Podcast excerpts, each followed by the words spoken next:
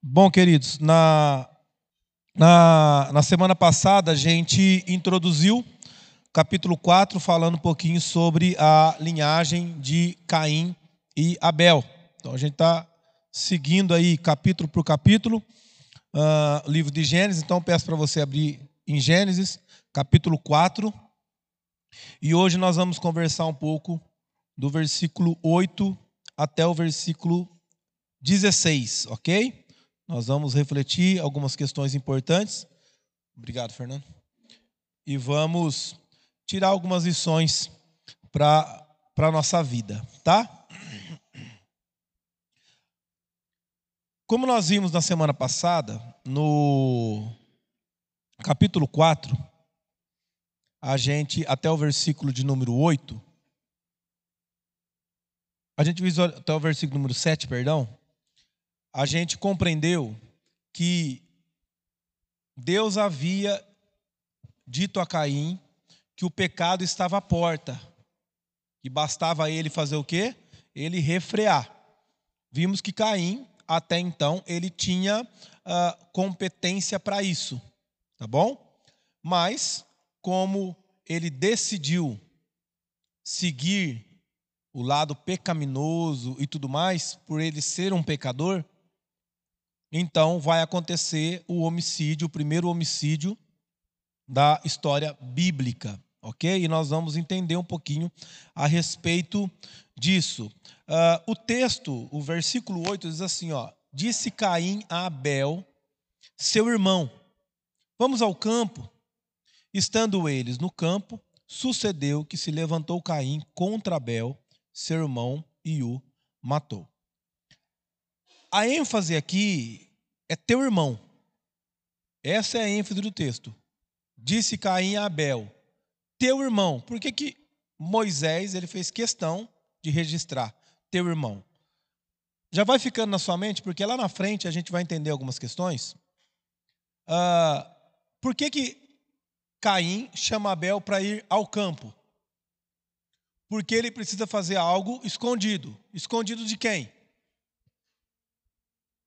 De Adão e Eva apenas?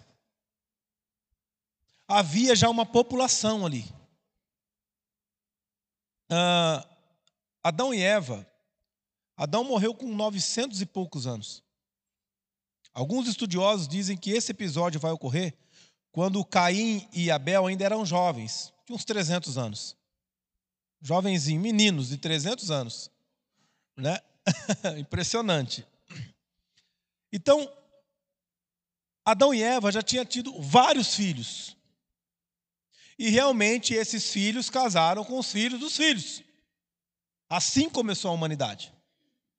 E depois, só lá à frente, quando entra a lei, que Deus vai proibir casamento de filho com mãe, pai com filho e tudo mais. Mas até então, para a humanidade se desenvolver, para cumprir um mandato social, um mandato cultural de desenvolvimento social, assim aconteceu. Isso aí nós vamos trabalhar um pouquinho mais lá à frente. Então, o que o texto está dizendo? Que Caim chegou a Abel e falou assim: Abel, vamos lá no campo. O que, que Caim era? Irmão, mas a profissão, melhor, a, a pergunta, melhorando a pergunta, qual que era a profissão? Agricultor, né? Então, provavelmente Caim chegou lá e falou assim: Abel, você tem que ver como é que estão tá os frutos da terra que eu plantei. Rapaz, vamos comigo lá no campo dar uma olhada? Abel, vamos embora. Tirou do meio de todos para fazer algo isolado, mas algo que ele não conseguia esconder de quem? De Deus. Ele poderia esconder de todos os outros irmãos. E aí, quando Deus faz essa pergunta, cadê, cadê Abel? Teu irmão. O que Deus está fazendo aqui? Ele está enfatizando o laço familiar e afetivo entre Caim e Abel. O que Deus está trazendo à memória de Caio, dizendo o seguinte: olha, ele é teu irmão. É teu papel, como também o papel dele, cuidar um do outro. Não é isso que a gente fala para os nossos filhos? Né? Ó, cuida do teu irmão, cuida da tua irmã, ajuda lá se precisar. Ó, se na escola alguém puxar o cabelo do teu irmão, você defende ele, não deixa ninguém abusar, não. Por quê? Porque nós temos que irmão precisa cuidar de irmão. E essa aqui é a base do desenvolvimento do relacionamento também da igreja. Que a base é amar o próximo como a si mesmo. Então, veja como que a base para todas as coisas estão em Gênesis. Ok? A gente vai compreender isso aí. Só que o que, que aconteceu? O pecado de Caim destruiu essa concepção de que ele é meu irmão. Essa semana, não sei se foi no Brasil, acho que foi fora do país, eu peguei a matéria muito rápido, de um pai que matou duas filhas. Parece que uma de 12 anos, a outra de 9, sei lá. 5 e 9. Aqui, aqui, aqui no Brasil?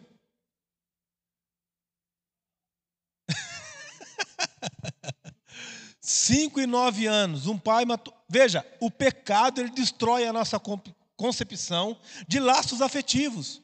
A gente pensa em como que um pai pode matar as filhas. Mata. O pecado faz isso. E onde isso começou? No Éden. Não no jardim. Lembra? O jardim foi plantado no Éden. Adão e Eva foram expulsos do jardim do Éden. Mas eles viviam no Éden, porque o Éden era uma região. Tá? Então, o primeiro homicídio se deu lá. E como que acontece o homicídio? O laço afetivo, amigo mata amigo. Hoje pessoas matam por conta de centavos. E por que fazem isso? Porque o conceito de amor ao próximo, o pecado extermina. Ele não existe mais. Então aqui é perceptível que o pecado ele causa o quê? A rivalidade.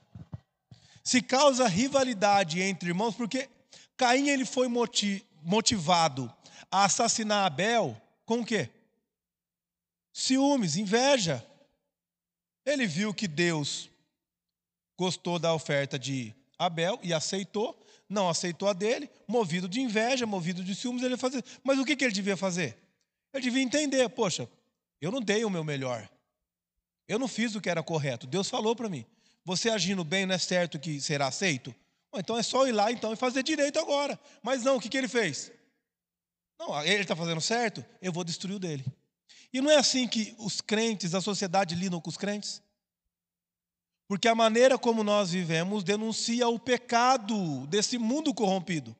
Então, toda vez que nós proclamamos a palavra de Deus a alguém, essa pessoa, se ela não compreender a palavra de Deus, ela vai agir agressivamente contra nós. De maneira verbal, às vezes de maneira hostil fisicamente, até mesmo matar. Por quê? Porque nós estamos fazendo o que é correto. Isso não é novo. Essa perseguição que acontece não é nova. É, é, as pessoas se levantar contra o crente não é nada de novo debaixo do sol. A gente, precisa, a gente vai lá explicar isso lá em Paulo. Olha, mas Paulo era perseguidor de igreja. Paulo... Mas, gente, lá em Caim já tá... Lá no, no, no Éden isso aí já aconteceu, gente. Né? Já estava a perseguição. Então não é novo. Então não, não, pense você que toda vez que você proclamar o evangelho, toda toda vez que você tiver um posicionamento cristão, toda vez que você levantar diante de uma uh, multidão e falar, olha, tá errado, como fez Daniel, como Sadraque, Mesaque, Abednego, não se prostrou diante da vai haver hostilidade contra você. Porque assim agem os iníquos, assim agem os pecadores, porque assim agiu Caim. E aqui a gente já vai observar o que eu expliquei para vocês um, alguns domingos atrás, a linhagem das duas sementes: a semente do bem e a semente do mal que vai trilhar toda a história da humanidade até a volta de Cristo, quando ele vem para separar joio do trigo. Então, essas sementes elas vão caminhar juntos. E aqui está havendo a separação dessas sementes.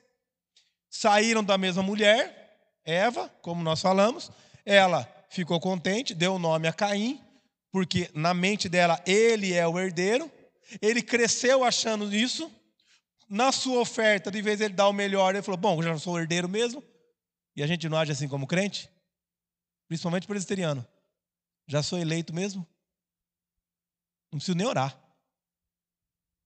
Não preciso nem ir para a igreja direito. Deus me escolheu. E a gente deita na rede da predestinação. Né? E aí a pergunta é: se você pensa assim, será que você é eleito mesmo? Será que você, o Espírito Santo age dentro de você? Essas são questões importantes, ok? Ah, visto essa questão introdutória, vamos entender o pecado do pecado. Sabia que existe isso? O pecado do pecado?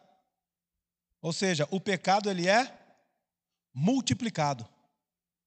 Quando o pecado não é confessado, biblicamente a palavra de Deus diz que um abismo chama outro abismo. O pecador ele só vai se enrolando. Ele só vai prejudicando o seu estado quando ele não confessa o seu pecado.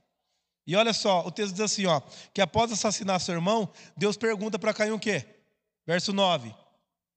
Onde está Abel? Teu irmão. Veja, é repetido aqui, né? Eu estou com uma outra versão aqui. Diz o Senhor disse a, a, a Caim: Onde está Abel, o seu irmão? É quase idêntica, mas ela é. Às vezes tem algumas alterações aqui. Ele respondeu: Não sei.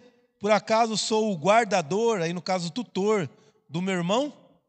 Veja que, utilizando essa expressão teu irmão, Deus traz à tona o princípio que um precisa cuidar do outro, e ele já não estava fazendo isso.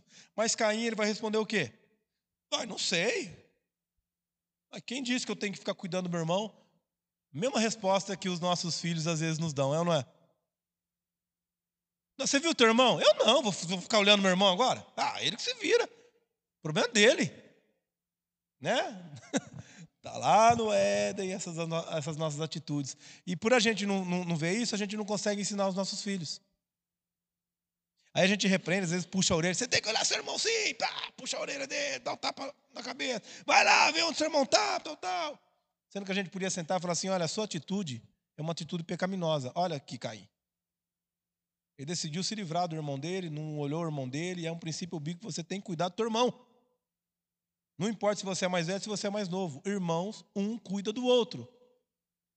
Irmãos de sangue, irmãos espirituais. Né? E às vezes irmãos espirituais, pior ainda, estão querendo matar um outro.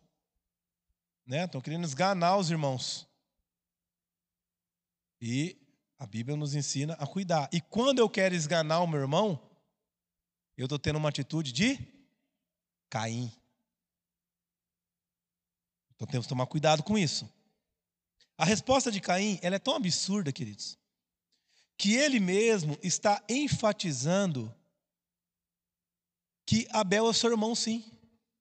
Porque, ó a resposta dele: Não sei, por acaso sou tutor do meu irmão? Ele poderia falar: Eu sou tutor dele? Ele está dizendo: ah, É verdade, ele é meu irmão, mas não estou nem aí para ele. Na resposta dele, ele já se autocondena. Ele já piora a situação dele. E aí, a questão é que, assim como seus pais, o que Caim está tentando fazer aqui é tentando ocultar o pecado dele. Quando Adão e Eva pecou, o que eles fizeram? Se esconderam. O que Caim está tentando fazer? Ah, não sei. Eu não sou tutor do meu irmão. Eu não sei onde é que ele está. O problema é ele. E ele começa a dramatizar a sua inocência.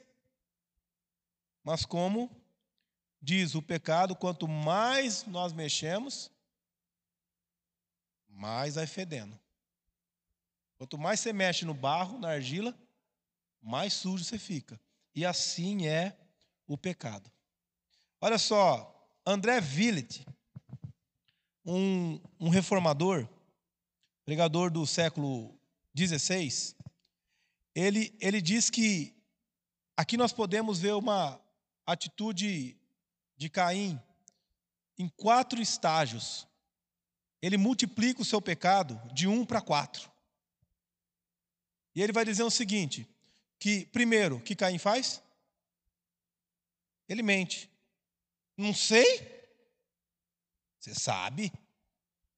Mas você estava com teu irmão no campo? Você chamou teu irmão para ir lá no campo? Você acha que Deus não sabe?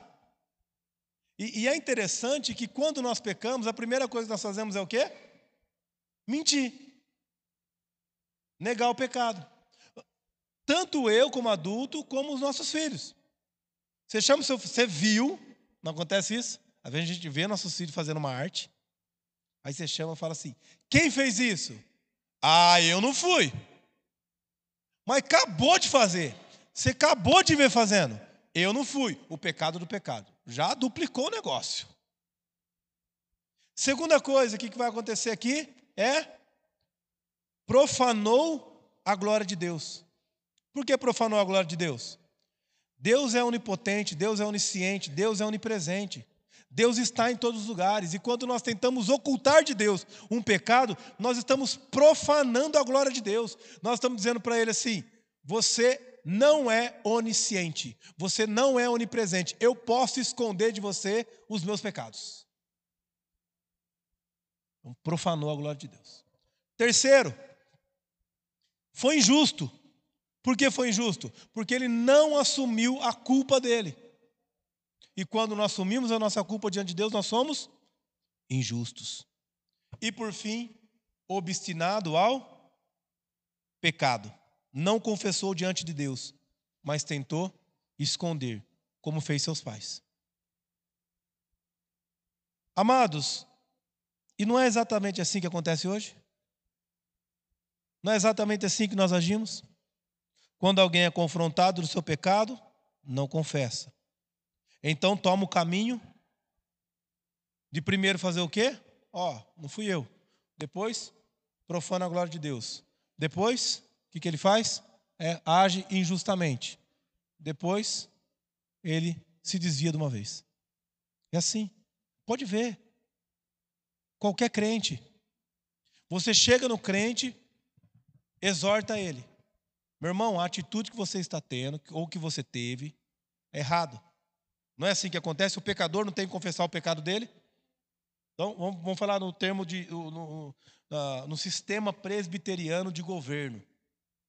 Quando acontece uma disciplina, o que acontece? O conselho se reúne e chama o irmão. Irmão, olha, houve uma denúncia aqui. Estão dizendo que você teve essa atitude, tal, tal, tal, tal. Qual é a primeira atitude do irmão? Eu não. Quem falou? Eu vou processar. É a primeira atitude. Cair na veia. Aí a segunda.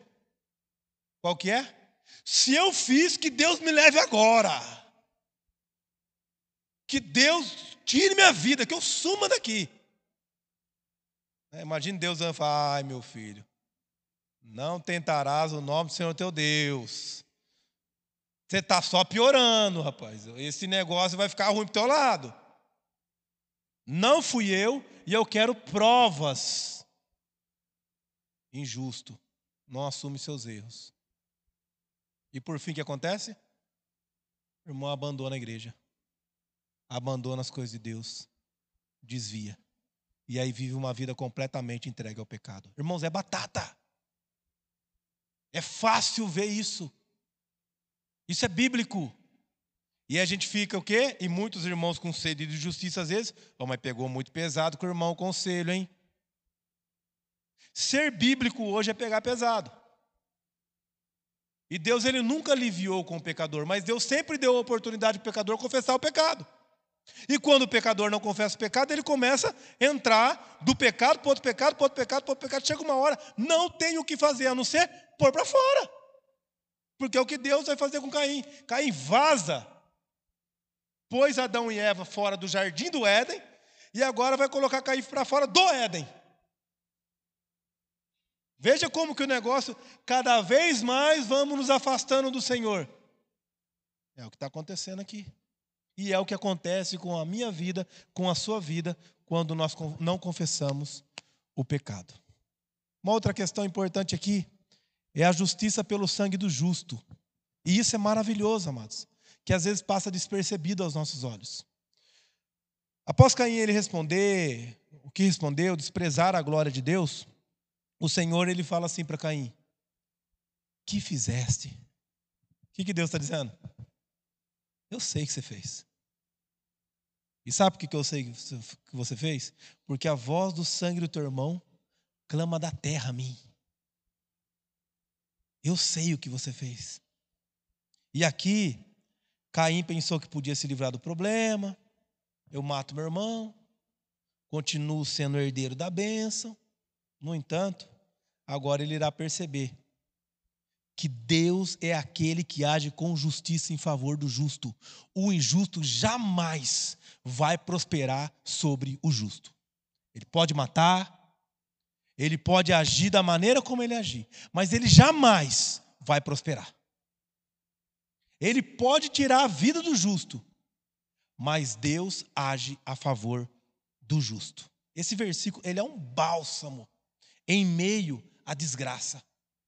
Ele é um bálsamo em meia dor, em meia morte, porque ele deixa claro que Deus não se esquece do justo, até mesmo quando esses são assassinados, mas ele vinga e cuida deles e os preserva espiritualmente até cumprir o seu juízo final.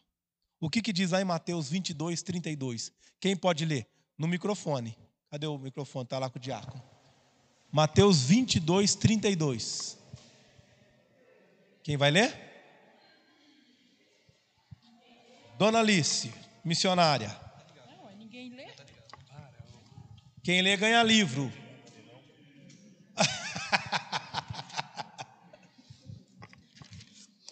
Mateus 22? 32. Aqui. Eu sou o Deus de Abraão, o Deus de Isaac e o Deus de Jacó. Ora, Deus não é Deus dos mortos, mas dos vivos. Olha aí. Quando ele fala, eu sou o Deus de Abraão, Abraão está vivo? Eu sou Deus de Isaac, está vivo? Eu sou Deus de Jacó, está vivo? Não para nós, mas na glória está. Eu sou o Deus de Abraão, eu sou o Deus de Isaac, eu sou o Deus de Jacó. Eles são meus servos. E o que eu prometi para eles eu vou cumprir. Eles são justos. E tudo que eu prometi vai acontecer. Deus é Deus do justo. O injusto pode agir com injustiça. Ele pode nos oprimir. Ele pode causar dor, ele pode causar dano, ele pode nos levar à morte. Mas jamais ele pode remover a graça de Deus das nossas vidas. Esse é um princípio que vai percorrer a Bíblia toda. E quem que é o justo na Bíblia? Jesus Cristo. Quem foi morto pelos seus irmãos? Jesus Cristo. Então Abel representa quem? Jesus Cristo. É impossível não ver isso. E Caim representa quem? O mal, os ímpios, que perseguem o justo. Mas Deus está mostrando desde o começo da criação a semente maligna vai oprimir o justo. A semente maligna vai causar danos e dor ao justo, mas eu sou o vingador. Mesmo que o justo não possa se vingar, eu me vingo. E não é nem para o justo se vingar. Porque aqui também é um outro princípio que nós vamos aprender, que a justiça ela vem do Senhor. Entenda, por mais que o sangue de Abel ele clama da terra, a sua alma ela se deleita na presença de Deus. Quem tem que clamar são as injustiças que sofremos, nosso sangue, a nossa dor. E não apenas os nossos atos. Porque quando eu recebo uma injustiça e eu ajo injustamente, eu estou me igualando ao injusto. Eu não posso fazer isso. Ah, já que o governo rouba mesmo, eu vou sonegar meu imposto. Ah, já que está tudo errado. Fui na padaria, dei 20, me voltaram um troco achando que eu tinha dado 50. Azar dele. Os pequenos detalhes. Né? A gente vai agindo injustamente. O que diz ao Salmo 116, verso 15? Quem vai ler? Salmo 116, verso 15. Aqui, ó. Essa missionária lá de são Bernardo do Campo. Tá ligado? O Senhor vê com pesar a morte de seus fiéis. O Senhor vê como? Com pesar. Né? Outras versões traz que Deus ama a morte do justo. Por quê? Porque vai para a presença dele. A gente sofre, a gente chora, mas Deus se alegra. No entanto, você pode questionar assim, ó. Vou levantar uma polêmica, eu quase não gosto. Se Deus sabia que Caim iria cometer o homicídio, porque ele falou para Caim: pecado está à porta e basta você dar uma segurada aí, meu filho. Não faz isso não. Então ele sabia. Por que, que ele não, não, não é, por que, que ele permitiu isso acontecer? Por que, que ele não impediu Caim? Se ele ama o justo, né? Porque antes do justo ser morto, por que, que Deus não impede que o injusto vai lá e faz isso? Isso também não seria uma manifestação de amor de Deus? Né? Ó, o injusto está agindo contra o justo, então o que eu vou fazer? Antes que o injusto tire a vida do justo, eu vou interferir na causa. Porque agora ele vai vingar a morte de Abel? Sendo que ele poderia ter impedido a morte de Abel. Por que, gente? Hum? Olha que interessante. Johannes Brens, acho que vocês vão conseguir ler aí, mas eu vou ler aqui, não coube no slide. A morte de Abel preanunciava a morte de Cristo. Ele diz: assim como Abel foi assassinado por seu próprio irmão, assim também Cristo, o Filho de Deus, foi assassinado por membros do seu próprio povo, que eram seus irmãos segundo a carne. E assim como Abel parecia abandonado por Deus às mãos de seu irmão, apesar de ter orado pelo auxílio de Deus, assim também Cristo, o Filho de Deus, parecia tão abandonado por Deus que até clamou: Deus meu, Deus meu, por que me desamparaste? E assim como o sangue de Abel clamava por vingança contra seu irmão, assim o sangue de Cristo clama por vingança contra todos os ímpios e impenitentes. De fato, deliberadamente, Deus fechou os olhos não somente para a morte de Abel, mas também para a de seu próprio filho, e os entregou às mãos dos ímpios até serem assassinados. Por que, que Deus não fez isso? Porque ele tinha um plano. E ainda, Johannes Brens, ele vai dizer assim: se Deus tivesse defendido miraculosamente Abel e mais tarde Cristo, porque ele não defendeu nem Cristo, da crueldade de seus irmãos e os preservasse em sua vida física, outras pessoas piedosas se apoiariam em seu exemplo, e a menos que também fossem fisicamente defendidas por um milagre incomum, concluiriam que foram abandonadas por Deus. Mas agora, depois de verem os exemplos de Abel e de Cristo, filho de Deus, que sabem que recebeu todo o cuidado de Deus, não desanima, nem perdem a esperança da sua salvação, mesmo que sejam entregues nas mãos de seus inimigos cruel, cruelmente assassinados. Veja, se Deus tivesse feito isso, nós não, não apontaria para Cristo. Se Deus miraculosamente tivesse defendido Abel e tivesse defendido Cristo, e eu e você que somos cristãos, passássemos por experiências de dor, de sofrimento e de angústia, e miraculosamente não fôssemos livrados disso, qual que seria a nossa conclusão? Deus nos abandonou. Certamente Deus nos abandonou. Mas isso Deus permitiu para quê? Para que a gente entenda que mesmo que a dor venha, mesmo que o sofrimento nos abata, Deus jamais abandona o justo, ele vinga o sangue do justo. É esse é o princípio bíblico que nós temos que aprender. Porque todos nós, quando somos abatidos pelo sofrimento, o que, que a gente diz? Deus me abandonou. E aqui está mostrando em Abel o quê? Deus não abandona o justo, mesmo que esse seja assassinado. O sangue dos justos clamam. Aí você vai para Apocalipse, capítulo 6, que diz que a alma daqueles que foram mortos clamam por justiça diante do trono de Deus. Por quê? Porque Deus é quem faz a vingança e não nós. Então, o sofrimento te abate? Abate. Eu também. As dores nos abate. Por que, que Deus não proíbe? Porque Ele quer manifestar a glória dele na sua vida. Como Ele manifestou na vida de Abel, como Ele manifestou em Cristo ele vai manifestar em você. Então a, dor até a morte não é ausência de Deus. Deus se faz presente na morte. Mas ele é um Deus da vida. Porque ele dá vida aos que são mortos. Isso é maravilhoso, esse princípio. Está lá. Gênesis, no comecinho de todas as coisas.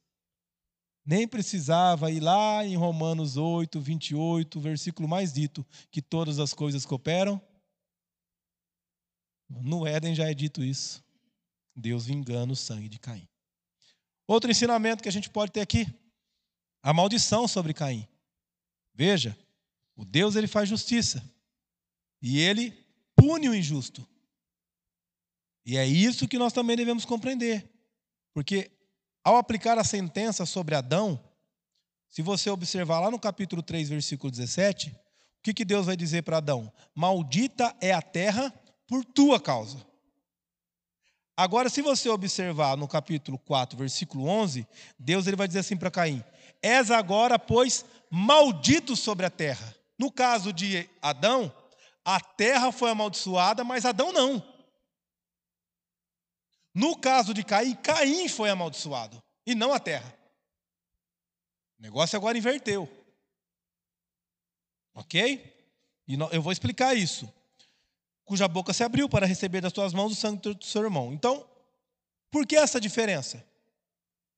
Porque por que, que o pecado de Caim, então, ele, ele foi mais grave do que o pecado de Adão? Será que há graus de diferença de pecado? Será que, ah, não, Adão, até aí beleza, então vamos amaldiçoar a terra, mas a culpa é tua, viu? É a terra que está sendo amaldiçoada. Ah, Caim, mas aí você exagerou agora, né? Não dá nem para amaldiçoar a terra no pecado. É você mesmo, você é maldito agora.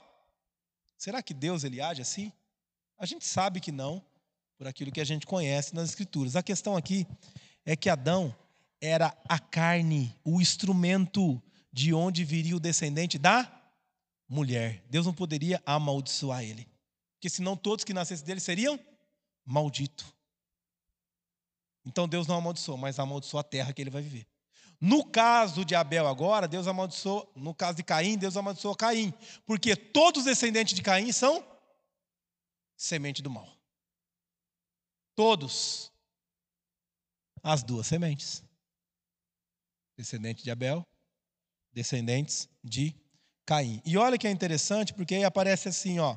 Se você observar o, o, o verso de número 11, a primeira, a primeira expressão é uma conjunção, né, um, um advérbio temporal.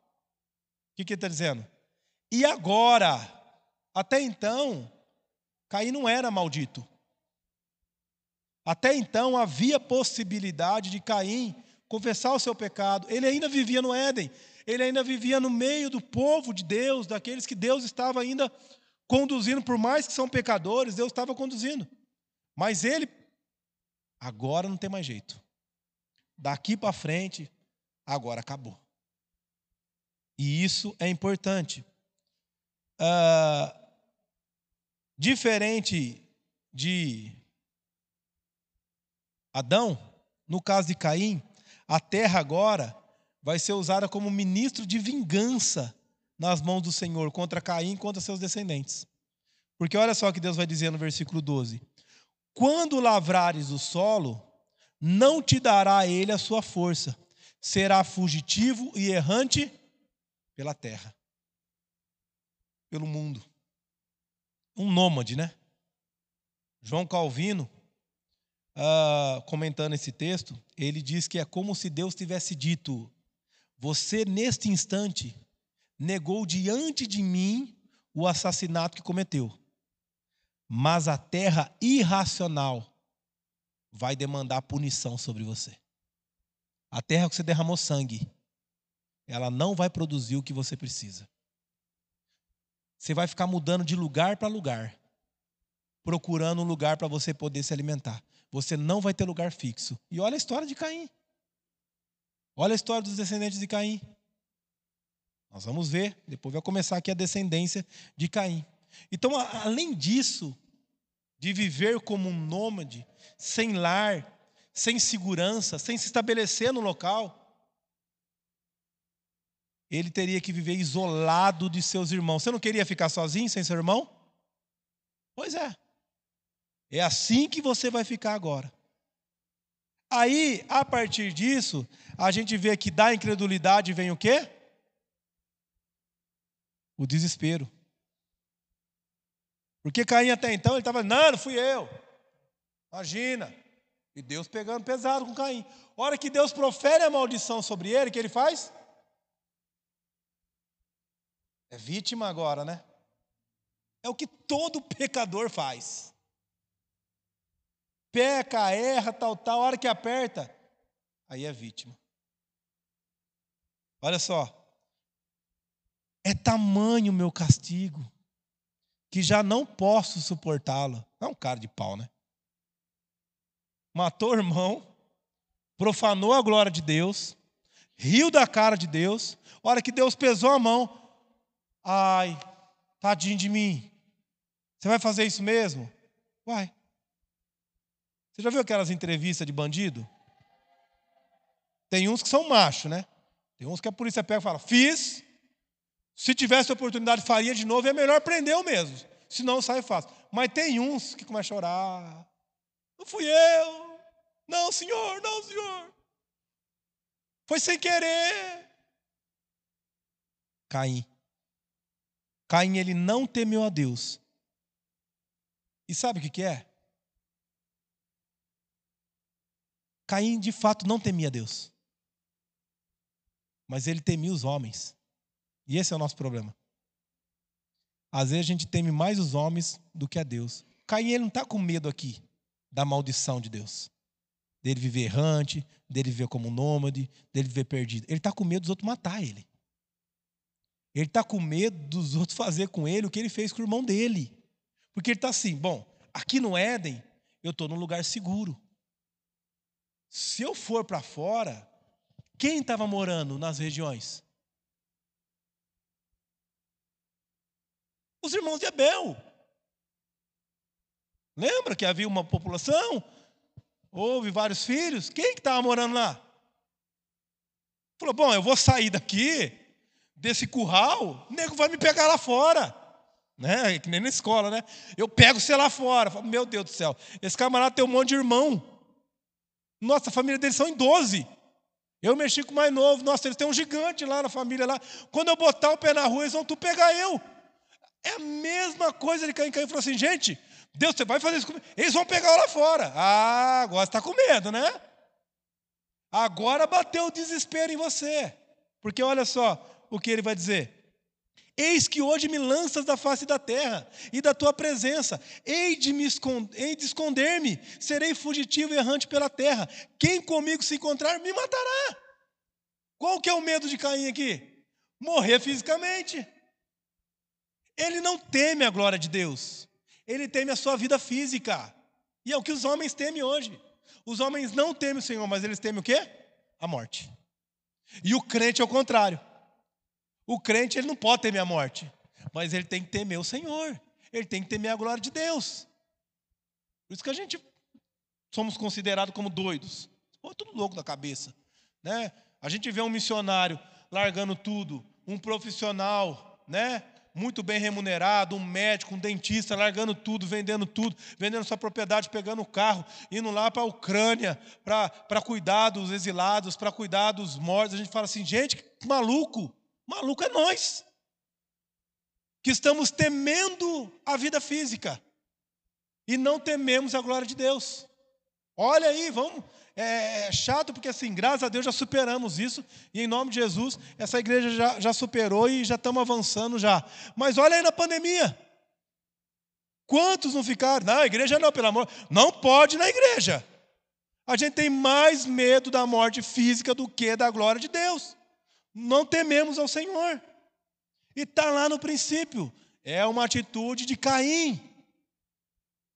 Vão me matar. Você não pode fazer isso comigo. É, agora doeu. O Augusto Nicodemos eu gosto, que ele comentando esse texto, ele fala que Caim é o precursor dos mimimi da igreja. Sabe, os crentes, apronta, apronta, apronta, a hora que o pastor ele dá um beliscão, A mãe vai fazer isso comigo agora, pastor? Ah, meu filho, cria vergonha na cara, né? Tenha santa paciência. Caim não está arrependido. Ele não quer mudar de vida. Ele está com medo da exposição. Ele está com medo de alguém pegar ele na rua, né? E aí Eurico Zwinglio, olha só o que, que ele vai dizer. Aquele que momentos antes tinha impudentemente dado desculpas, não obstinadamente negado o seu pecado, agora claramente perde o ânimo e se desespera. Até então tá tudo bem. Olha que o negócio ficou feio. Ah, mas eu não sabia que ia chegar nesse. É, chegou, meu filho. Né? Este é o caminho de todos os ímpios. Primeiro dizem, não a Deus. Depois não são dissuadidos de sua impiedade por ninguém, nem ficam aterrorizados pelas ameaças. Mas depois que a ira de Deus coloca o pecado diante dos seus olhos, e eles veem que não há escapatória, desenvergonhadamente perdem o ânimo, tremem e gemem, e por fim entram em desespero. Caim vai da incredulidade para o desespero. E o seu desespero não é porque ele teme a Deus, mas porque ele teme a homens. Não porque ele se preocupa com a vida espiritual, mas porque ele se preocupa com a vida física. Agora, um outro princípio aqui é que o juízo é evidenciado no ímpio. Porque após ouvir o lamento, Deus ele diz assim: Assim qualquer que matar Caim será vingado sete vezes. E pôs o Senhor um sinal em Caim para que não ferisse de morte quem quer que o encontrasse. Amados, por que, que Deus não permitiu que Caim fosse morto? Ah, matou. Merece o quê? A morte. Aqui os favoráveis à pena de morte nadam de braçada. E com todo respeito, eu sou a favor da pena de morte. No sentido de uma lei justa. Como o nosso país não tem lei justa, então eu sou contra no nosso país. Mas em país com leis justas, se você sabe que se você roubar, você vai perder a mão, roubou, vai perder a mão para você aprender a não roubar mais. Só que no nosso país, a maioria que fica encarcerado, às vezes nunca fez nada na vida. E os que era para estar tá lá encarcerados estão fazendo aí, estão continuam aprontando. Então não dá para ter pena de morte no país por isso. Mas eu sou a favor, desde que haja, haja leis justas. Fecha parênteses. Sabe por que, que Deus não permitiu? Para que a pena de viver errante, de viver uma vida miserável, fosse prolongada. A morte dele seria uma bênção para ele como aniquilamento na volta de Cristo, seria uma bênção para o ímpio. E aqui está apontando o quê? Que o ímpio, ele não vai morrer, mas ele vai perecer eternamente no inferno. Está lá em Gênesis, o final do Apocalipse. Caim, você até quer morrer, eu sei que você tem medo. Mas você morrer seria uma benção. Mas eu vou pôr um sinal em você que quem olhar para você vai entender que se fizer o que você fez, eu vou punir sete vezes mais. E sete vezes mais não significa maldição hereditária, tá? Não significa que vai matar ele mais sete. Significa é perfeição. Bíblia, número sete é perfeição, é totalidade. Então, alguém te matar vai sofrer a mesma punição que você está sofrendo. Isso é certo que vai acontecer, Deus está dizendo. Então eu vou pôr um sinal em você. Às vezes você está se perguntando assim: que sinal que é esse, pastor? Né? É a grande pergunta né, do momento. Alguns dizem que esse sinal era um, um tremor no corpo de Caim. A base deles é a tradução da Septuaginta, que ela traduz a, a expressão serei fugitivo e errante, ela traduz por suspirarei e tremerei. Vamos dizer que Caim, ele, ele tremia. Amados, eu, eu vou dar essas posições, mas todas elas são heréticas. Todas. Todas as tentativas de dizer qual que era esse sinal é herético. Todas. Ninguém sabe. Essa é a grande verdade. Alguns falam que é tatuagem. Ah, Deus fez uma tatuagem. Então quem tem tatuagem vai para o inferno. Estou no sal, né? E outros comigo. E muitos outros, porque agora virou moda o negócio, né? Não é tatuagem também. Desculpa se você tem usado esse argumento, é herético. Tá? Desviando as questões da Bíblia. Outros dizem que, na verdade, era um chifre. E Caim tinha na testa. Tem até uns doidos que estão fazendo um chifre na cabeça, né?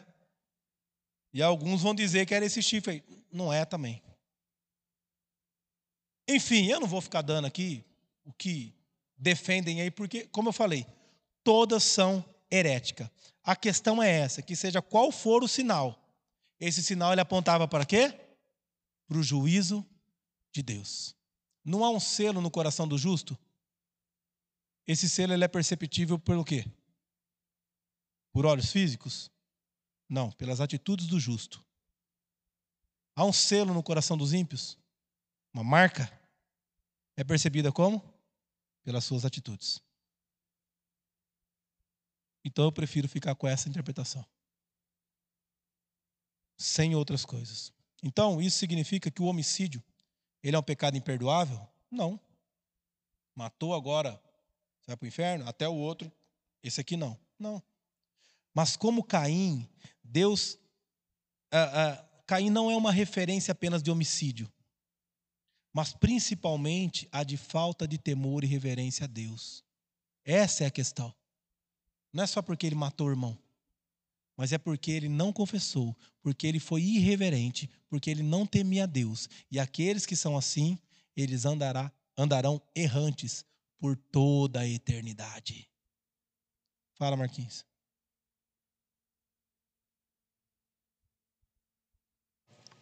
Pastor, nessa, nessa parte de que Deus fala que vai colocar um sinal em Caim, a gente não tem nenhum tipo de evidência de graça nesse momento aí?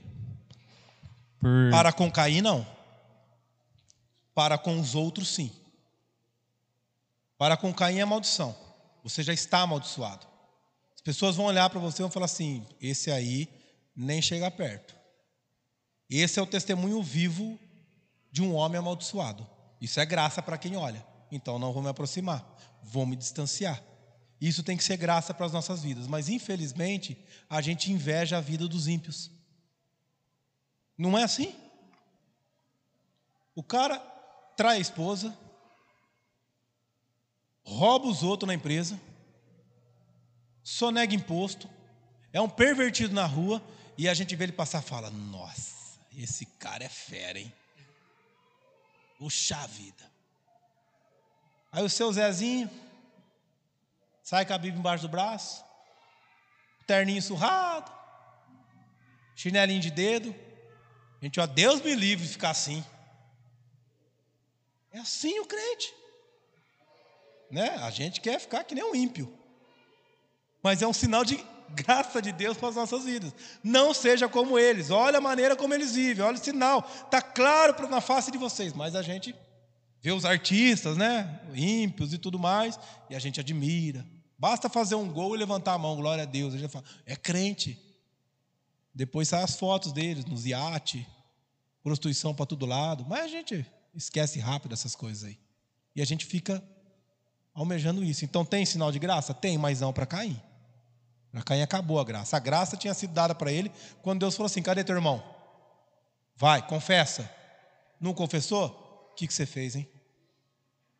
Maldito você vai ser. Agora não adianta vir com mimimi. E esse mimimi vai acontecer quando? Na volta de Cristo, queridos. A, a, Bíblia é clara que quando Cristo voltar haverá choro, ranger de dentes. O que, que é isso? É desespero. As pessoas vão ficar desesperadas. Ai, mas ai, agora? Ah. Ele não vai voltar como Salvador, ele já veio como Salvador. Ou você crê nele agora como Salvador, ou já era. Quando ele voltar, ele vai voltar como juiz. E juiz não tem misericórdia. Por isso que a gente fala, estamos vivendo o tempo da graça? Tamo. O tempo da graça é quando? Hoje. O que é o tempo da graça? Tempo para arrependimento. Quando Cristo voltar, acabou o tempo da graça. Não tem mais graça. Não adianta chegar diante do trono de Cristo e falar assim: ah, mas até falaram, eu, eu, eu fui enganado pelo pecado. Lembra? A carne é fraca. Isso é um alerta, não é uma desculpa. Né? Biblicamente, eu expliquei isso aí domingo passado. Quando o pecador vem e fala assim: Ah, pastor, mas sabe como é que é? A carne é fraca. Meu irmão, agora não adianta usar essa desculpa, porque isso era para você entender antes de pecar.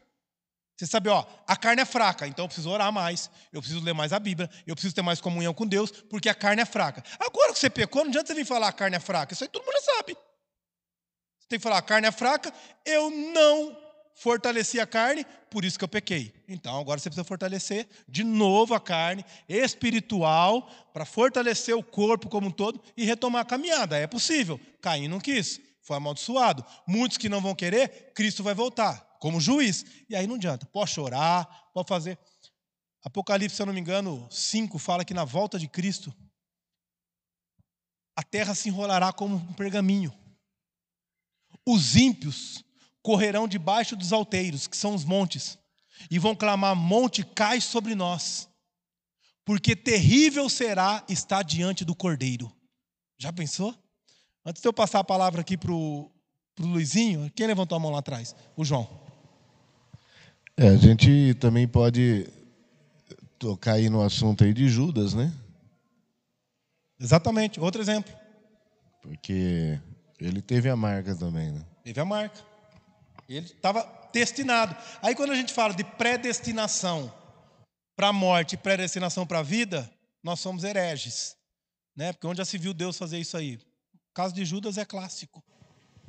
Pastor, tem alguma coisa a ver com escolhas e livre-arbítrio?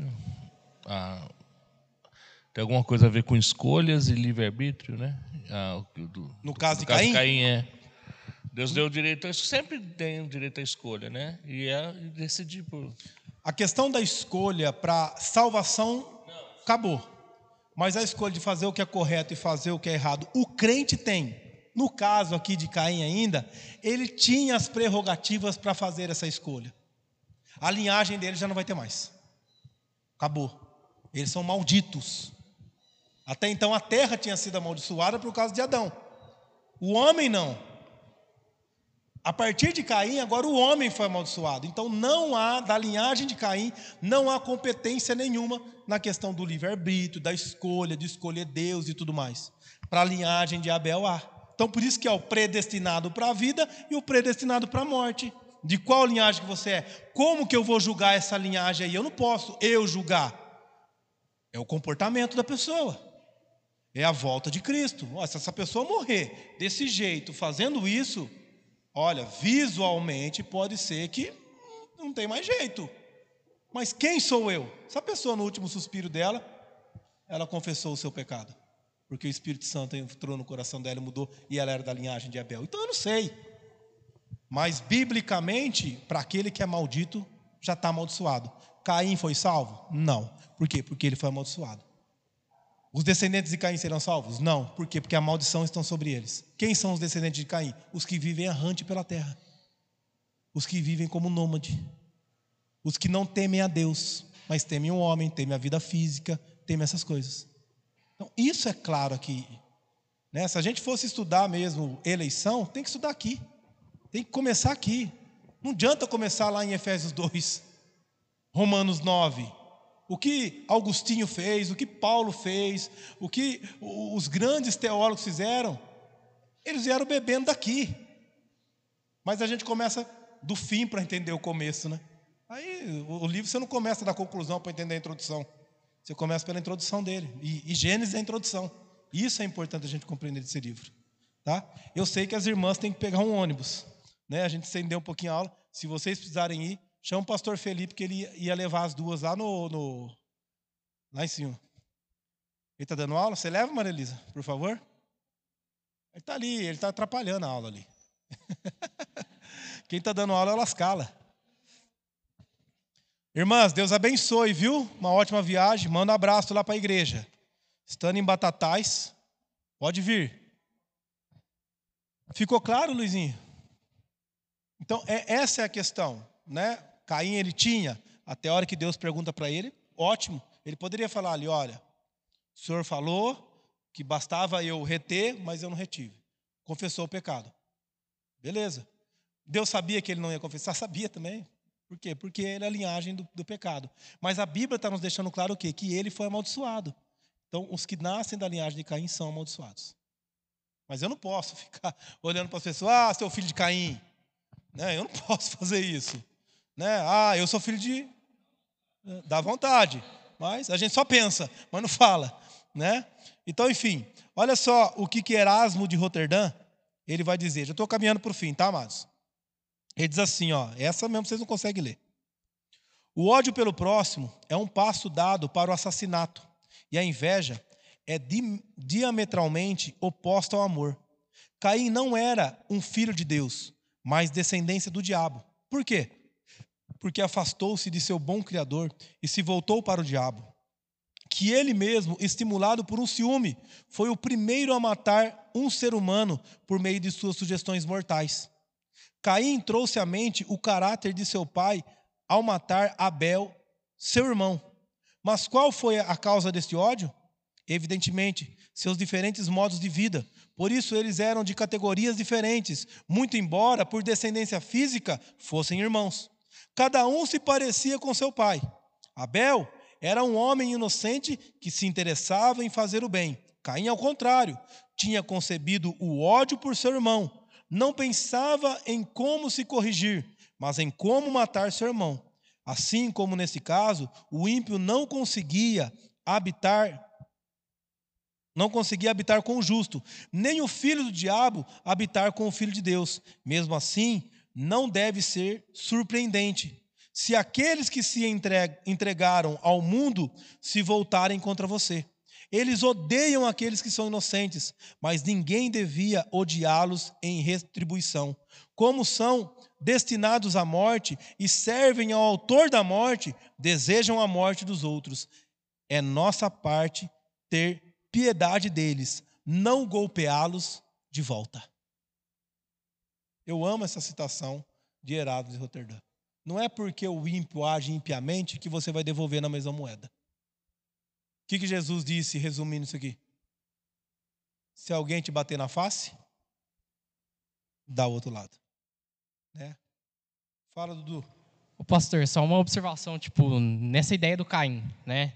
A gente vê essa questão principal de Caim no não arrependimento, né? De não confessar o pecado. É, e eu fico pensando na história de Davi, por exemplo, que pecou, que é, teve a traição, é, o adultério com a Betseba, depois é, levou Urias à morte, ele foi homicida, ele cometeu tantos pecados, mas ele confessou diante de Deus esse pecado, né? E é o que Deus queria que Caim fizesse, né? E aí a gente percebe isso, que óbvio que o pecado é algo horrível, mas Deus ele requer de nós o arrependimento. Deus requer de nós que a gente enxergue que nós pecamos, mas que há uma graça para aquele que se arrepende, que não foi o caso de Caim, que não se arrependeu, que não colocou diante do Senhor o seu pecado. E o caso de Saul? Saul também, né? No caso, ele também não se arrependeu do seu pecado, né? Linhagem de quem? De Caim. Pois é. Escolhido por quem para reinar? Pelos Deus. homens. Pelos homens, né? E Davi escolhido por quem? Por Deus. Por Deus. Uma boa observação. Ok? Uh, dentro disto, olha o conselho só do apóstolo João. Lá em 1 João, capítulo 3, versículo 7 ao 18. Eu vou abrir, eu vou ler aqui, porque é um pouquinho mais extenso.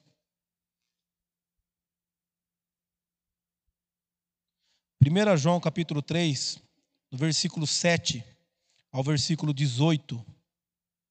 Diz assim, ó: Pela mesma palavra, os céus e a terra que agora existem têm sido guardados para o fogo estando reservados para o dia do juízo e da destruição dos ímpios. 1 João, capítulo 3. Eu estou em 1 Pedro? Ah, estou, a Bíblia aqui me traiu, estou em 2 Pedro. E olha que o texto estava quase dando certo, né? Eu falei que coisa boa, né? Deus, Deus é Deus, de repente era para ler aquele, né? A gente vai ler esse aqui agora, não vai dar tão certo assim. Vamos ver. Não, brincadeira. Filhinhos, não se deixem enganar por ninguém. Aquele que pratica a justiça é justo, assim como ele é justo. Aquele que pratica o pecado procede do diabo, porque o diabo vive pecando desde o princípio. Para isto se manifestou o Filho de Deus, para destruir as obras do diabo. Todo aquele que é nascido de Deus não vive na prática do pecado, porque nele permanece a semente divina. Esse não pode viver pecando, porque é nascido de Deus. Nisto é manifesto os filhos de Deus e os filhos do diabo. Todo aquele que não pratica a justiça não procede de Deus. E o mesmo vale para aquele que não ama seu irmão. Então aqui está falando, as duas sementes. Ok? 11. Porque a mensagem que vocês ouviram desde o princípio é esta: que nos amemos uns aos outros. Não sejamos como Caim, que era do maligno e matou o seu irmão. E por que o matou? Porque as suas obras eram más e do seu irmão eram justas. Irmãos, não se admirem se o mundo odeia vocês. Nós sabemos que já passamos da morte para a vida, porque amamos os irmãos. Quem não ama, permanece na morte. Todo aquele que odeia o seu irmão é assassino. E vocês sabem que todo assassino não tem a vida eterna permanente em si. Nisto conhecemos o amor de Cristo, deu a sua vida por nós. Portanto, também nós devemos dar a nossa vida pelos, pelos irmãos. Ora, se alguém possui recursos deste mundo e vê seu irmão passar necessidade, mas fecha o coração para essa pessoa, como pode permanecer nele o amor de Deus? Filhinhos, não amemos de palavras, nem de boca para fora, mas de fato e de verdade. Princípio, amor ao próximo. Não ficou mais claro esse texto de 1 João com base em Gênesis 4? Não sejam como Caim. Caim era filho do diabo. Não era filho de Deus.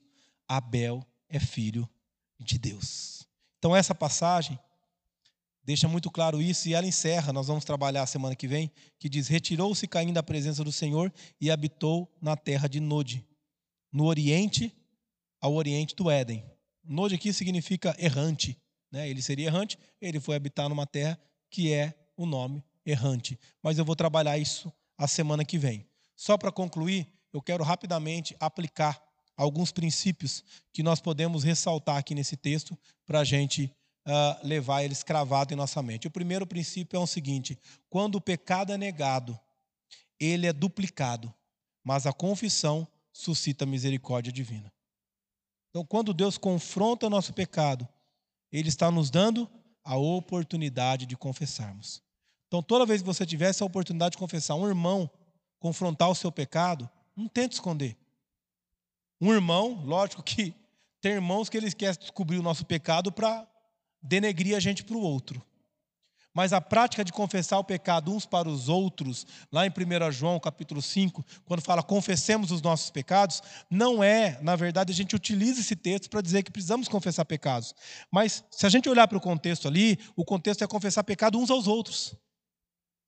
Então, essa prática de confissão de pecados ela é uma bênção para as nossas vidas, porque nos dá a oportunidade da gente colocar os nossos pecados diante dos nossos irmãos e serem auxiliados por eles. Então, quando houver essa oportunidade, confesse seu pecado, porque isso vai trazer misericórdia para a sua vida. Uh, segundo, aqueles que oprimem seus irmãos, pessoas inocentes, um dia serão julgados. Então, eles ouviram o Senhor perguntando o quê? Onde está o sangue do justo? O sangue de Abel clama por mim. Então, Deus vai fazer justiça. Você não precisa querer fazer. Ora, coloca diante do Senhor, pode até tirar a tua vida, mas a justiça do Senhor jamais vai deixar de ser feita. Isso desde o início é mostrado para nós. Terceiro, a incredulidade conduz aonde? Ao desespero. Então, quando Deus manifestar a sua glória, o juízo final, muitos ficarão desesperados. Hoje eles batem no peito. Então, nós é que vive a vida, né?